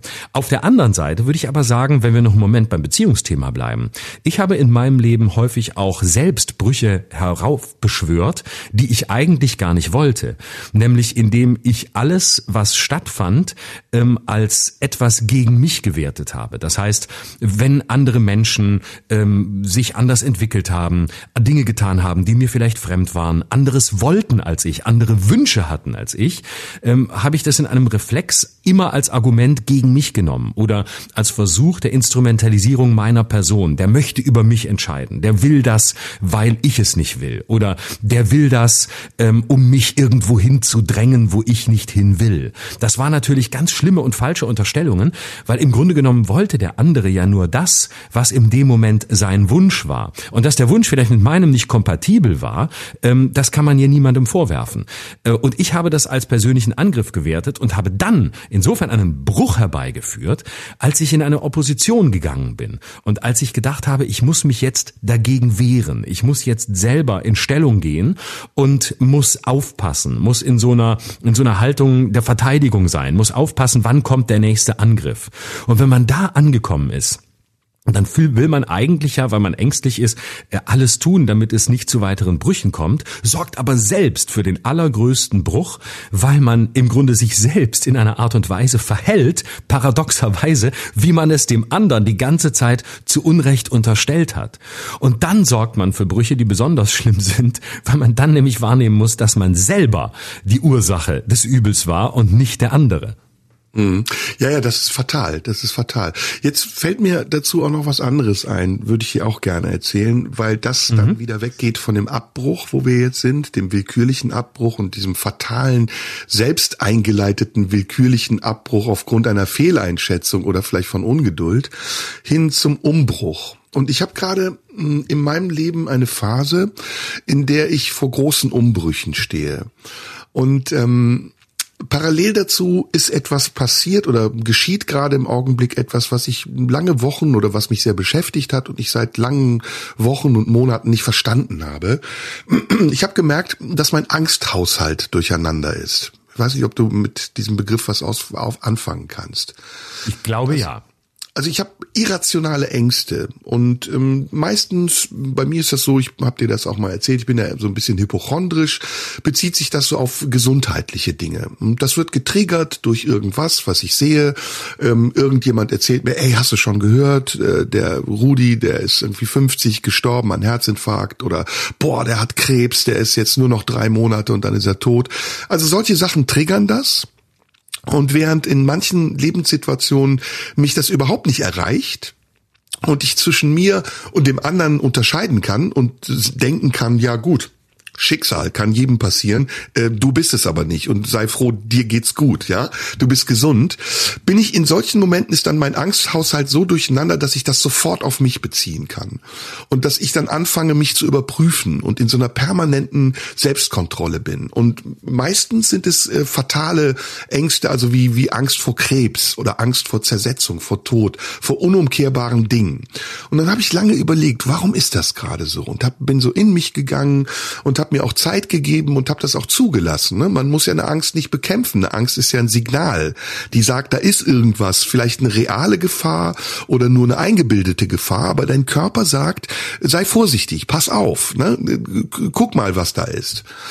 Und dann ist mir aufgefallen, mit so einer bisschen, ähm, mit einer bisschen Vogelperspektive, Moment mal, sag mal, fällt dir das nicht auf, in was für einem fundamentalen Umbruch du gerade bist und was das auslöst, nämlich, dass diese Umbrüche im Leben ja auch immer fordern, dass man sich auf etwas Ungewisses einlässt. Ja, man geht einen Weg und man weiß nicht, wohin führt dieser Weg. Da kann auch ein Abgrund lauern und man kann stolpern, man kann sich verletzen. Man verlässt die Sicherheit der ursprünglichen Umgebung. Man nimmt das mit, was man hat, seine, seine Gaben, seine Fähigkeiten, sein Besteck, sein Geschirr, seine, seine Schutzmechanismen. Aber die Ungewissheit, die kann man nicht bestimmen. Die, die ist da und die lauert. Und die, die ist genauso wie eben jetzt das, was ich eben als meine Krankheitsangst beschrieben habe. Etwas, was Schicksal ist. Ja, es kann passieren, dass du morgen eine Diagnose bekommst und die lautet, du stirbst in drei Monaten. Kann aber auch sein, dass du 95 wirst und nie krank gewesen bist und ganz friedlich einschläfst. Kann sein, weiß man aber nicht. Es gibt ein paar Faktoren wie Veranlagung, genetische. Äh, du kannst es vielleicht auch durch Prävention verhindern, indem du regelmäßig zum Arzt gehst. Aber letztendlich bleibst du dem Schicksal ausgeliefert. Und diese Umbrüche, ja, um nochmal jetzt auf den Begriff Bruch zu kommen, die lösen bei mir tatsächlich massive Ängste aus. Und das ist auch wie im Großen, im Kleinen. Also ich habe zum Beispiel immer, bevor ich verreise, ja, besonders bei Fernreisen, ähm, bin ich ängstlich. Also es ist, ich, ich, ich fahre dann nicht, ich habe dann kein Reisefieber oder vielleicht ist das gerade Reisefieber, so wie andere Leute, die dann ihren Koffer packen und sich freuen, sondern ich bin so eher, oh nee, hier ist doch alles da und es ist doch der Kühlschrank voll und warum packst du jetzt einen Koffer und was passiert, wenn das Wetter nicht so gut ist und dann bist du so weit weg und musst fünf Stunden im Flugzeug sitzen, bis du wieder nach Hause kannst und was, wenn du krank wirst und also es ist wirklich quälende Gedanken. Sobald sobald ich das Haus verlasse, ist es alles weg. Es ist, ich lasse mich dann darauf ein. Ich lasse dann los. Und es ist eigentlich ein wunderbarer Prozess. Also dieser Umbruch von dem, was das gewohnte Umfeld ist, von der Sicherheit in das Einlassen auf die Ungewissheit und die Unsicherheit der Ungewissheit ist eigentlich was ganz Tolles. Ja, weil es einen auch in sich selbst mehr spüren lässt. Also weil diese Ängste, die man hat, die ja nicht immer negativ sind, sondern die, wie gesagt, auch ein Hinweis sein können. Übrigens auch auf Wehrhaftigkeit und Kraft, die man hat, die man braucht, um sich zu schützen, weil diese Ängste ja auch dazugehören. Also ich glaube, es gibt kein Leben ohne Ängste. Und Brüche sind etwas, was Ängste hervorrufen kann glaube ich. Und ja, deswegen der, der Umbruch, wie gesagt, den ich gerade habe, ich wollte dir das nur erzählen, weil es ein Gedanke ist, den ich dir sowieso mal erzählen wollte. Jetzt haben wir es aber öffentlich gemacht. Dieser mhm. Umbruch ist für mich etwas ganz Ambivalentes. Anders als der mhm. Abbruch. Der Abbruch ist für mich sehr eindeutig. Der ist eine Entscheidung. Mhm. Ja, und der Abbruch hat ja auch meistens ähm, eine, eine dann überwiegende Facette von danach wird etwas Besseres kommen. Ohne das wird es mir besser gehen. Und wenn selbst das Bessere nur ist, dass nichts da ist, was das ersetzt, wovon ich weg will, sondern dass ich erst einmal nur auf mich allein gestellt bin. Aber der wirklich durchgeführte Abbruch hat ja meistens so tiefe Gründe, dass egal was kommt, es auf jeden Fall besser sein wird als das, was jetzt ist. Während der hm. Umbruch ja dafür sorgt, dass du in der Regel selbst für diesen Umbruch sorgst oder etwas in dir dafür sorgt. Auf jeden Fall bist du ja wesentlicher Teil der Ursache des Ganzen, weil du möchtest, dass es in eine andere Richtung geht. Und bei großen, großen Brüchen und Umbrüchen ist ja selbstverständlich, dass Angst dazugehört. Also das Gefährlichste wäre ja, es gäbe keine Angst mehr. Dann würdest du ja, dann würden wir alle ja aufbrechen äh, zu neuen Ufern, die wir überhaupt nicht einschätzen könnten. Dann wären wir, dann wären wir alle Hochrisikoanalysten oder, oder oder Bungee-Springer ohne Absicherung, ohne Seil.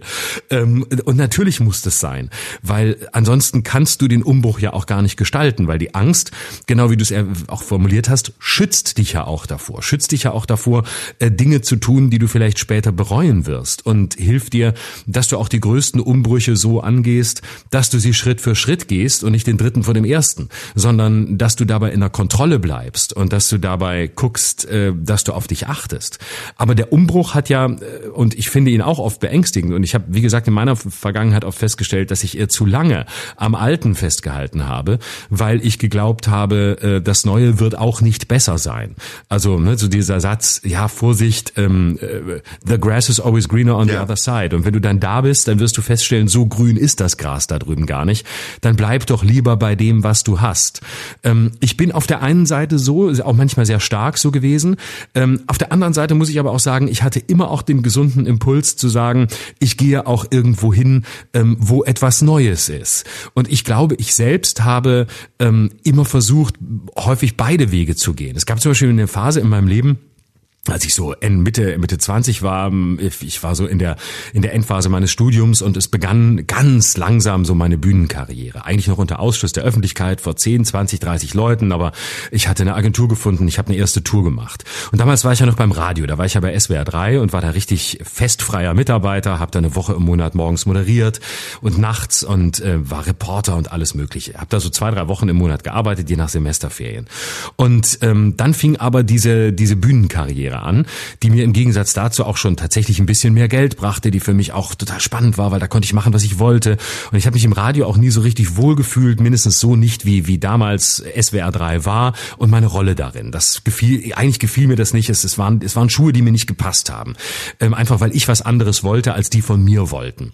Und dann habe ich schließlich aber nicht diesen Bruch herbeigeführt und das fasst vielleicht die bisherige Diskussion ganz gut zusammen, weil ich mich nicht getraut habe. Ich habe gedacht, du darfst nicht einfach diese Sicherheit abgeben, da kannst du zwei Wochen im Monat arbeiten, das bringt dir Geld, damit kannst du dein Studium finanzieren und ah, jetzt auf die Bühne und so, wer weiß, ob das wirklich klappt. Und dann habe ich die Bühnenkarriere begonnen, hatte faktisch immer weniger Zeit für die Radioarbeit, bin aber geblieben. Bin aber geblieben beim Radio und habe irgendwie versucht, wenn immer ich konnte, da zu arbeiten, habe dann angefangen, Dienste zu tauschen und abzusagen und, und es war auch nicht gut. Und ähm, bin aber trotzdem geblieben. So, ja, mach mal lieber beides, mach mal lieber beides. Bis ich dann tatsächlich bei SWR 3 rausgeflogen geflogen bin. Und zwar, weil die gesagt haben, aus ganz einfachen Gründen, äh, du hast hier einen Vertrag, äh, der ist für Leute, die hier zwei, drei Wochen im, im Monat arbeiten. Andere würden das gern, du machst es nicht. Und ganz abgesehen davon sehen wir bei dir keine Entwicklung. Das war's. Und dann wurde über mich entschieden. Und dann wurde der Bruch von jemand anderem herbeigeführt. Und das war wirklich ganz schmerzlich. Weil ich da dachte, verdammt nochmal, du hast nicht den Mumm gehabt zu sagen, dass du eigentlich was anderes willst, dass du dich da, wo du bist, nicht wohlfühlst und du hattest du, dass du schon längst eine neue Richtung eingeschlagen hast, die einfach auch deine Zeit beansprucht, Lass es doch einfach. Es kommt doch etwas Neues. Höre auf, sehe es ein. Es ist ja nicht so, dass du, dass du diese beiden, äh, diese beiden Beine deines Lebens liebst, sondern du liebst eines mehr als das andere. Und das war wirklich eine, eine ganz, ein ganz schwieriger Bruch, weil ich mich dann so maßlos über mich geärgert habe, dass da so über mich entschieden wurde und dass ich dann so hilflos war. Sie haben zwar damals das Richtige entschieden, weil es mir den Weg gezeigt hat, wo ich hingehen muss, aber das, das fasst so sehr schön die Angst vor dem Bruch als auch das über einen entschieden werden äh, ein bisschen in eins. Ja, da geht's, ähm, also in einer Sache gebe ich dir nicht recht, das ist, dass Umbrüche auch manchmal von außen äh, gesteuert sind und dass sie kommen und du nichts dagegen tun kannst und damit umgehen musst. Aber alles andere, was du gesagt hast, ähm, kenne ich, habe ich auch so erlebt. Und ich habe daraus die Lehre gezogen, dass man sich hm, eben habe ich das Loslassen genannt oder Einlassen, manchmal auch ergeben muss. Also dass man sich den Umständen, dem Schicksal, wie ich es eben ja auch genannt habe, und der Situation, in der man es ergeben muss. Und da fällt mir das Kölsche Grundgesetz ein, die zwei Paragraphen, die ich am, am richtigsten finde und die meiner, meiner derzeitigen Lebenseinstellung auch am nächsten kommen, nämlich et kütt wie et kütt, ja, und et hätt noch immer Jotje Jange. Also es kommt, wie es kommt und es ist immer noch, es geht immer gut aus. Et hätt noch immer Jotje Jange, sagt der Kölner, wenn, wenn er nicht darüber nachdenken will, ob etwas schief geht. Der hat ein Grundvertrauen. Und et kütt wie et kütt ist auch ein Grundvertrauen vertrauen. Du kannst nichts dran ändern. Es kommt so, wie es kommt. Du kannst da nicht viel dran ändern. Das ist nur bedingt richtig. Ich glaube schon, dass man an seinem Leben auch sehr viel verändern kann, aktiv, indem man eine Einstellung dazu hat. Aber es geht vor allem darum zu erkennen, wann die Entscheidungen, die getroffen werden müssen, richtig getroffen sind und ob der Zeitpunkt, an dem man diese Entscheidung trifft, auch der richtige Zeitpunkt ist. Also das sind zwei unterschiedliche Aspekte. Ne? Eine richtige Entscheidung zu treffen ist erstmal das eine. Und das erfordert, dass man sich auch auf sich verlassen kann und auf sein Gespür und auf seine Wahrnehmung. Aber eine richtige Entscheidung oder eine Entscheidung zur richtigen Zeit zu treffen, ist auch nochmal was Wichtiges. Und da hast du ja eben beschrieben, das kann man auch verpassen. Ne? Und es gibt Gründe, die einen das verpassen lassen. Emotionale Gründe äh, oder finanzielle Gründe oder Angst, die wir beschrieben haben. Das ist, glaube ich, die Aufgabe, die wir alle im Leben haben. Zu erkennen, wann wir welche Richtung einschlagen können, dadurch, dass wir eine Entscheidung treffen und darüber nachzudenken, ob die Entscheidung, die wir treffen, auch autonom ist. Kommt auch noch dazu. Ne? Manche Entscheidungen, die trifft man und man merkt im Nachhinein, na, das war ein Zugeständnis. Da habe ich jemandem zuliebe etwas entschieden und war gar nicht bei mir, sondern ich habe gedacht, es ist gut, wenn ich das für den entscheide. Dabei hat er das gar nicht von mir gefordert oder die. Das ist auch ein komplexes mhm. Ding. Daraus mhm. entstehen, glaube ich, dann am Ende Brüche. Ich weiß zum Beispiel nicht, um das nochmal auf den Fall, den du am Anfang beschrieben hast, zu beziehen. Ich weiß gar nicht, ob deine Eltern sich dessen bewusst waren, dass das für dich ein Bruch ist. Nämlich mit einer Lebensperspektive, die man als normaler Mensch als Kind hat. Nämlich, dass die Eltern bis an das Lebensende zusammenbleiben.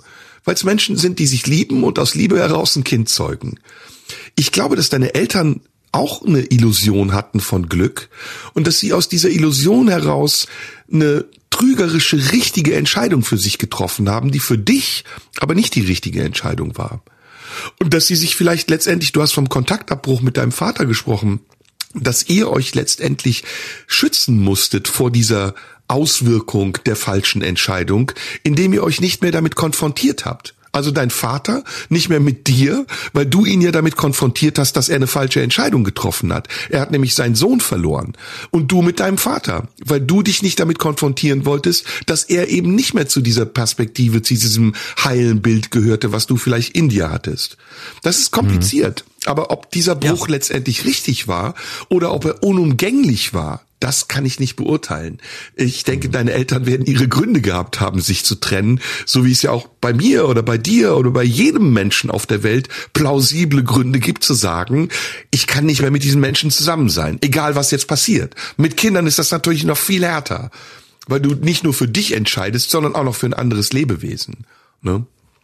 Ja, also was dieses Thema angeht, ähm, ich äh, kann also was mich angeht sagen, ähm, die Entscheidung war definitiv die richtige, ähm, denn es ist nichts schlimmer für ein Kind als eine toxische Elternbeziehung auf Dauer mhm. gestellt, all, denn all, das ist das Furchtbarste. Also wenn du wenn du als zwei Erwachsene einem Kind vorlebst, ähm, Gott, ja. wie wie schlimm es ist und wie schwierig es ist und man sich eigentlich bekriegt oder gar so eine dauerhafte äh, passiv-aggressive Stimmung herrscht, weil man sich eigentlich ähm, aus, ja, auseinandergelebt hat oder sich entschieden hat, sich auseinanderzuleben oder weil man äh, einfach nur ähm, den anderen heimlich verachtet, keinen Respekt mehr hat, aber glaubt, das aufrechterhalten zu müssen.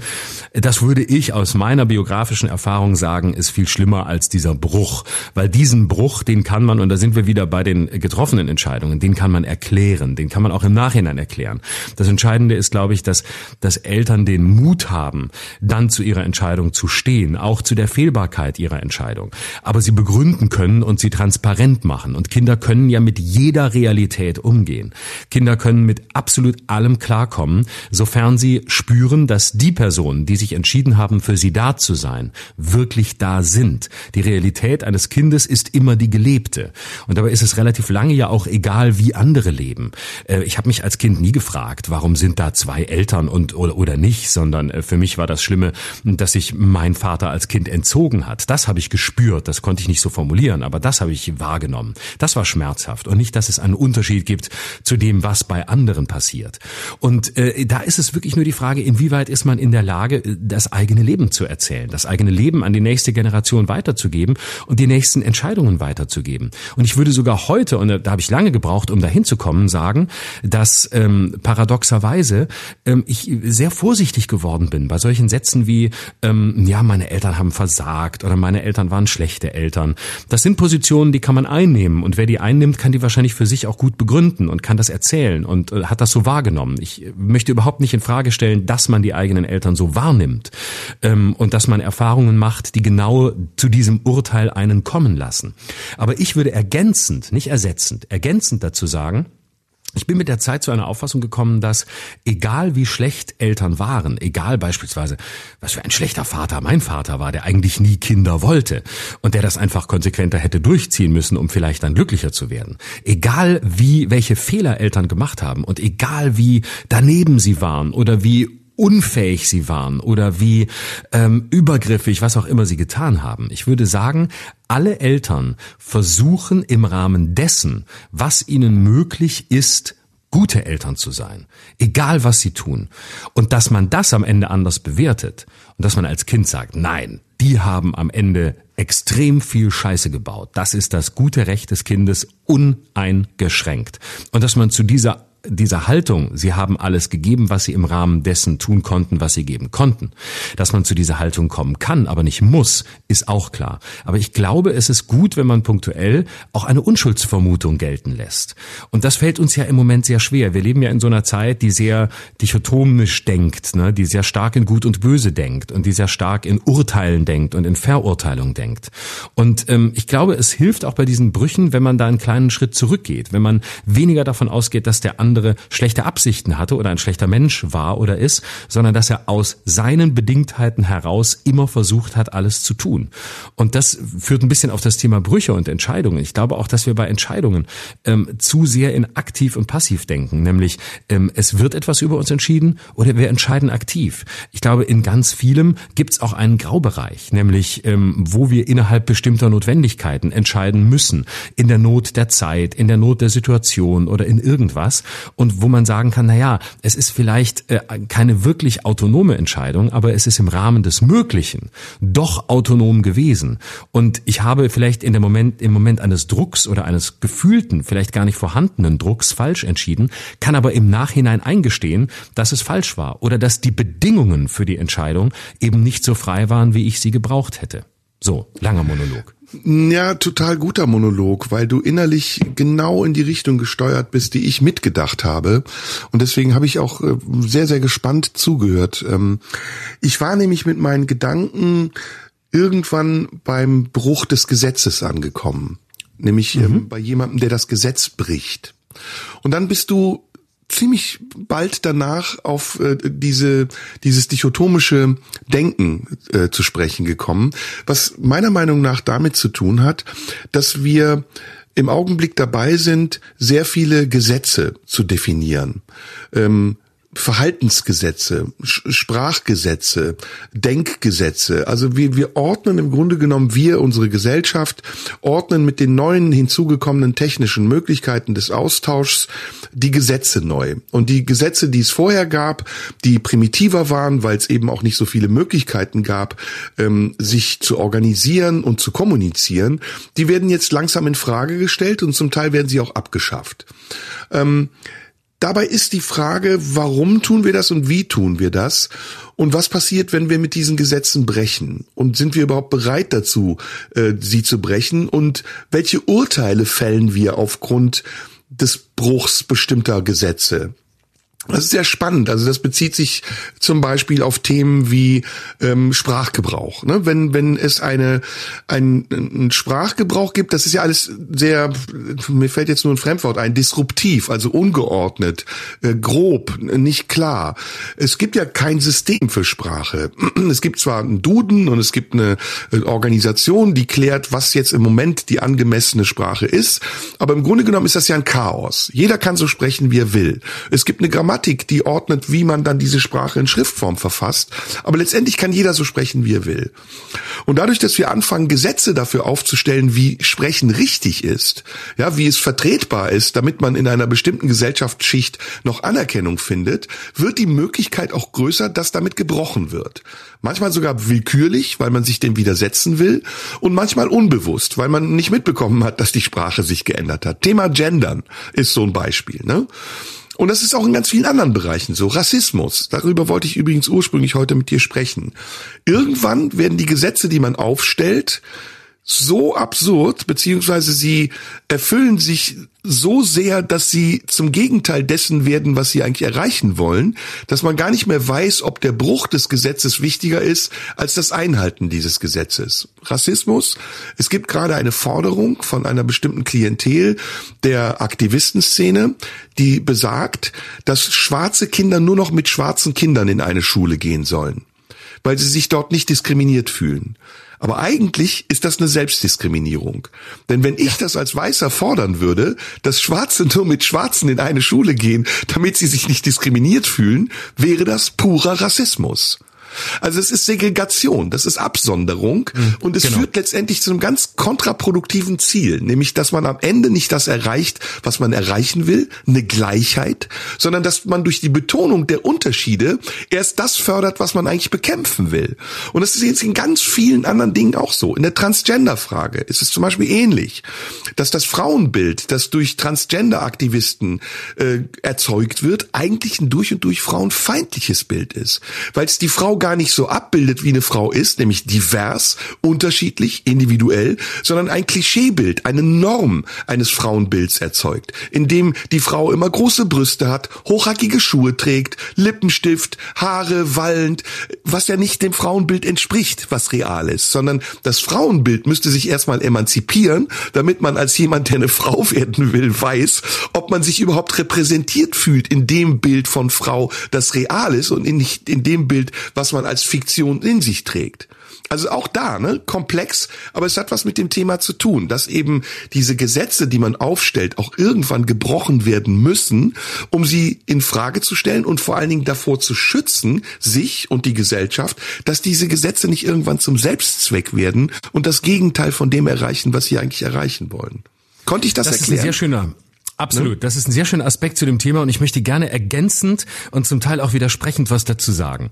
Ähm, du weißt, dass ich in der Analyse, die du gerade vorgebracht hast, zu 100 Prozent mit dir übereinstimme. Gerade was äh, die, diese neue Segregation im Namen ähm, des Aufbruchs, ja, im Namen der Emanzipation bedeutet. Das halte ich auch für ganz gefährlich. Ähm, da gebe ich dir zu 100 Prozent recht. Und trotzdem würde ich gerne etwas ähm, ergänzend dazu beitragen, was in letzter Zeit sich in mir als Stimme bei diesen Fragen immer wieder gemeldet hat. Und zwar ähm, ist es ja im Grunde nichts anderes als eine Form des Aufbruchs, des extremen Aufbruchs, wenn man sowas fordert, wie wir brauchen äh, Kinder nur noch, äh, wir brauchen Schulklassen nur noch ähm, für Menschen mit einer bestimmten Hautfarbe. Oder man könnte auch alternativ sagen, wir brauchen Schulklassen äh, nur noch äh, mit einem Geschlecht. Lange gab es ja die Diskussion, äh, geschlechtergetrennter Sportunterricht, äh, grundsätzlich oder sowas. Ne? Ich weiß gar nicht, wie es mittlerweile ist, aber ich, ich glaube, es ist nicht in allen Schulen gleich.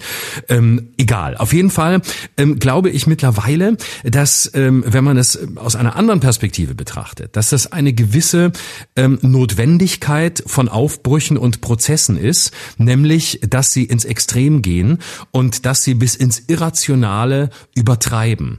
Und ähm, dass es ein Weg äh, auf oder ein Schritt auf dem Weg zu dem Ziel ist, dass wir, glaube ich, beide befürworten und für das wir uns beide aussprechen, nämlich eine Selbstverständlichkeit der Tatsache, dass alle miteinander am Tisch sitzen und hoffentlich alle irgendwann mit Selbstverständlichkeit gleichberechtigt miteinander sprechen können und gehört und gesehen werden. Darin stimmen, glaube ich, wir beide selbst mit den äh, extremsten Aktivisten überein, mit denen wir sonst argumentativ nicht übereinstimmen. So, mhm. was ich jetzt glaube ist, das, was im Moment passiert, ist insofern ein Schritt auf dem Weg des Prozesses, als dass solche Forderungen wie überschießende Forderungen sind, die anzeigen, wie weit wir eigentlich sind und die in ihrem Extremismus nur deshalb so auffallen, weil wir schon sehr weit sind.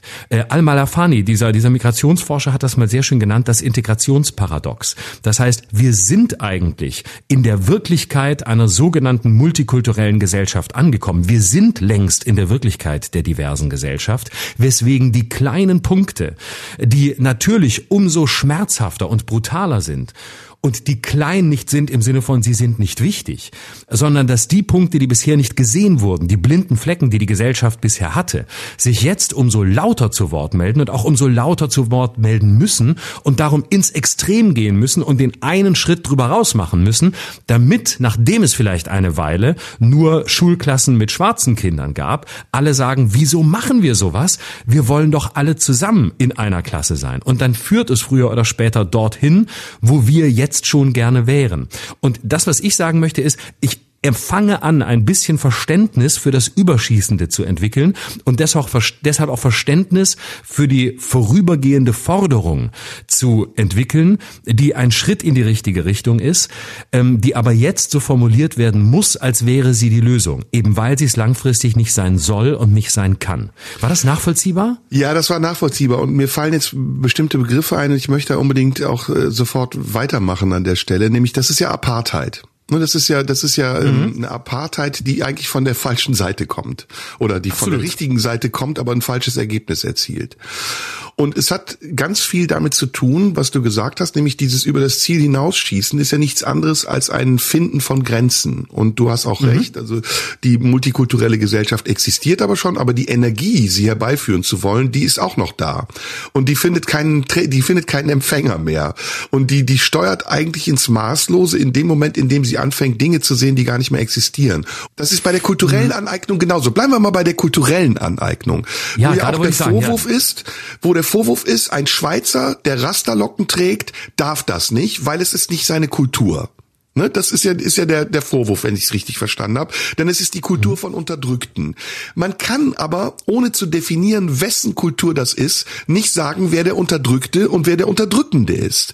Denn die Kultur, die dazu geführt hat, dass in äh, Jamaika jetzt Rastas Reggae-Musik machen, ist auch eine angeeignete Kultur. Die kommt zum Teil aus Äthiopien. Ja, die Rastafaris haben ihre Ursprünge in Äthiopien. Die kommt zum Teil aus Europa, den USA und Japan, weil die Instrumente, mit denen sie spielen, eben aus ganz anderen Ländern kommen und in Jamaika nicht Fender oder Gibson oder irgendwelche anderen Instrumentfirmen sitzen. Also wo ist da die Grenze? Und ich glaube, dass das der Hauptaspekt ist, dass es um eine Definition von Grenzen geht, die man aber nicht definieren kann. Und dass der Umgang, von dem ich eben gesprochen habe, mit der Ungewissheit und das sich überlassen und einlassen auf die Ungewissheit genauso wichtig ist bei der Freiheit, über die wir eigentlich sprechen und die dazu führt, dass wir gar keine Brüche mehr brauchen, um unseren linearen Lebensweg zu finden, dass das damit zu tun hängt, dass man nicht definiert, dass man nicht sagt, das ist richtig und das ist falsch sondern das, was du eben gesagt hast, alles kann sein, ja, alles kann sein. Wir sitzen alle an einem Tisch und jeder hat die Berechtigung, an diesem Tisch zu sitzen. Aber wenn er sagt, dass er die einzige Berechtigung hat oder das, was er zum Gesetz erklärt, für die anderen mitgelten muss, damit sie mit am Tisch sitzen können, fangen wir an willkürlich zu werden und erzeugen damit auch gesellschaftliche Brüche. Mhm.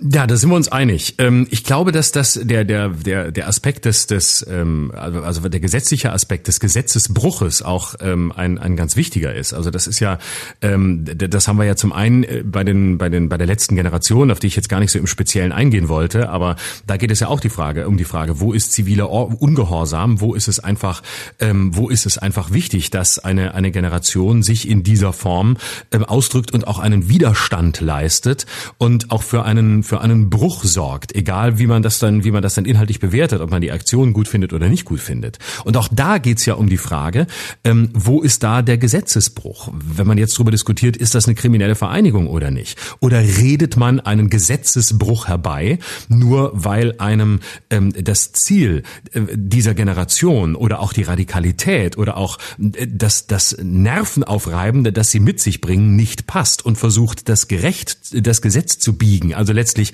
dass der Gesetzgeber, in Bayern hat man das ja zum Teil schon fast an dieser Grenze gesehen, ähm, dass der Gesetzgeber selbst versucht, das, Gerecht, das Gesetz nicht zu brechen, aber sich so zurechtzubiegen, dass der als Krimineller reinpasst, den man jetzt gerade aufgrund des Zeitgeists als Kriminellen sehen will. Das wäre dann die Höchstform des Gesetzesbruchs, wo das vorhandene Gesetz gebrochen werden soll, um, äh, um es gerade dem, dem, dem Zeitgeist anzupassen.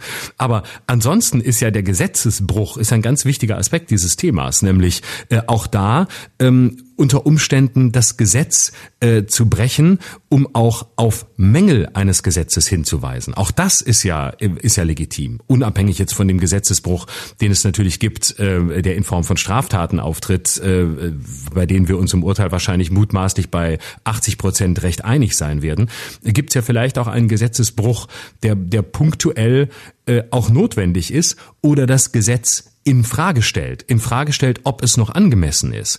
Man kann es selbst äh, bei, bei, bei, beim Internet sagen, ne? wenn man sich anguckt, ähm, welche äh, verzweifelten Versuche es in den vergangenen Jahren gab, sich der digitalen Realität gesetzesmäßig wenigstens nur halbwegs anzunähern. Also äh, NetzDG, Netzdurchsetzungsgesetz oder ähnliche Versuche, irgendwie die Ruder wieder ins Wasser zu kriegen, weil ähm, Nationalstaaten festgestellt haben, wir hinken diese Entwicklung einfach komplett hinterher und große Konzerne wie Facebook oder Google können auch deshalb machen, was sie wollen, weil wir einfach nicht die Gesetze dafür haben. Wir, wir haben, es ist nicht dafür ausgelegt, dass wir transnational ähm, Konzerne haben, die entsprechend arbeiten und deswegen können wir, ähm, können die alle Lücken nutzen, weil wir müssen hier die Gesetzeslücken erstmal stopfen, weil wir schlicht nicht auf der Höhe der Zeit sind, ähm, was wir im digitalen Kapitalismus, by the way, immer noch nicht sind. Aber äh, auch das, auch da geht es ja um ganz ganz gezielt herbeigeführte Gesetzesbrüche, ähm, in dem Fall von Konzernen, die das Gesetz natürlich für sich erweitern wollen und wo der Gesetzgeber wirklich dringend äh, nachbessern muss, im Gegensatz zu vielen anderen Bereichen, wo es ständig gefordert wird und wo die Gesetze vollkommen ausreichend sind, im Strafrecht zum Beispiel. Ja, Gesetze sind ja nicht Gott gegeben, sondern Gesetze sind ja nichts anderes als Regeln, die wir gemeinsam bestimmen, um unser Zusammenleben zu organisieren. Und wer sich bewusst oder unbewusst nicht an Gesetze hält, der, ähm, der schafft erstmal seine eigenen Gesetze oder der möchte darauf hinweisen, dass er die Gesetze, die existieren, nicht für gerecht oder angemessen genug hält. Ich bin da in der Frage der Klimakleber oder Klimaaktivistin anderer Meinung als du. Also ich, ich halte das nach wie vor für einen pathologischen Auswuchs einer sehr notwendigen Angelegenheit. Und ich glaube nicht, dass das der richtige Weg ist, um diese Angelegenheit zu klären oder sie zumindest in eine Bahn zu lenken, in der sie effektiv ist. Ich glaube, dass sie kontraproduktiv ist. Und gerade die öffentliche Debatte zeigt das, dass zwar auf der einen Seite das Bewusstsein für dieses Thema gestiegen zu sein scheint, aber auch der Widerstand gegen diejenigen, die dieses Bewusstsein erweitern wollen. Ich glaube, dass auch unser Gesetz, um das auch nochmal jetzt die andere Seite zu schildern, und die Regelungen, die wir für unseren Umgang durch das Gesetz haben, nicht mehr zeitgemäß ist. Dass, dass wir darüber sprechen müssen, dass wir diese Erneuerung unserer gesellschaftlichen Struktur auch anpassen müssen an die vielen Möglichkeiten, die neu entstanden sind in den letzten Jahren und dass vieles anachronistisch ist und dass vieles zusammengedampft wird auf die Frage der Traditionalisten und der Konservativen, die festhalten wollen, wollen an dem, was bisher war und in ihrer Nostalgie auch dem nachtrauern und den Modernisten, die was Neues wollen und diese Gesellschaft vielleicht umstülpen wollen und nochmal komplett äh, äh, bei Null anfangen möchten. Ich glaube, dass zwischen diesen beiden Polen es im Augenblick eine vernünftige Stimme braucht, die das Gute aus dem Alten bewahrt und das Gute aus dem Neuen hinzunimmt. Und dass wir diesen Diskurs, den wir führen müssten in unserer Gesellschaft verpassen und verschwenden für Befindlichkeiten, nämlich für das, was du eben dichotomisch genannt hast, dafür den anderen dazu zu zwingen, unserer Meinung zu sein, dafür, dass wir in Fraktionen uns verschanzen und auf andere schießen, die wir für anderer Meinung halten. Wenn wir anfangen, andere Meinungen zu verstehen, wenn wir anfangen, sie nicht zu verurteilen, dann wird es auch einfacher, Kompromisse zu finden und auf unsere Meinung vielleicht hinzuweisen und Teile unserer Meinung durchzusetzen. Und um jetzt diesen Begriff Bruch nochmal einzuflechten in das Ganze, diese Brüche, die im Augenblick durch unsere Gesellschaft gehen, sei es, weil Menschen sich dazu berufen fühlen, Gesetze zu brechen, um auf etwas aufmerksam zu machen, oder sei es, weil Menschen sagen, wir müssen Sprache ändern, um toleranter zu sein. Diese Brüche, die sind alle größer geworden und sie sind viel schwerer zu kitten als noch in einer Zeit, in der es die Meinungsvielfalt auch nicht gab. Und die Kakophonie der vielen unterschiedlichen Meinungen, die sich manchmal selbst befruchten oder gegenseitig bestätigen oder einfach nur Widersprüche erzeugen, damit sie funktionieren. Das gab's früher nicht. Und Das gibt es jetzt aber. Und deswegen ist unsere Hauptaufgabe, und deswegen ist eigentlich ein super Thema, das du auch gebracht hast, zu lernen, wie wir Brüche kitten können. Also wie wir Brüche oder existierende Brüche wieder zusammenbringen können und es zu einer Einheit werden lassen, zu einem Ganzen. Oder wie wir damit leben können, dass diese Brüche vielleicht nicht zu überbrücken sind. Denn manche Brüche haben ja auch Sinn. Also ich denke gerade, während ich spreche, an Erdplatten, ja, an tektonische Platten, die auseinanderdriften und Schluchten entstehen lassen. Unüberbrückbare Schluchten.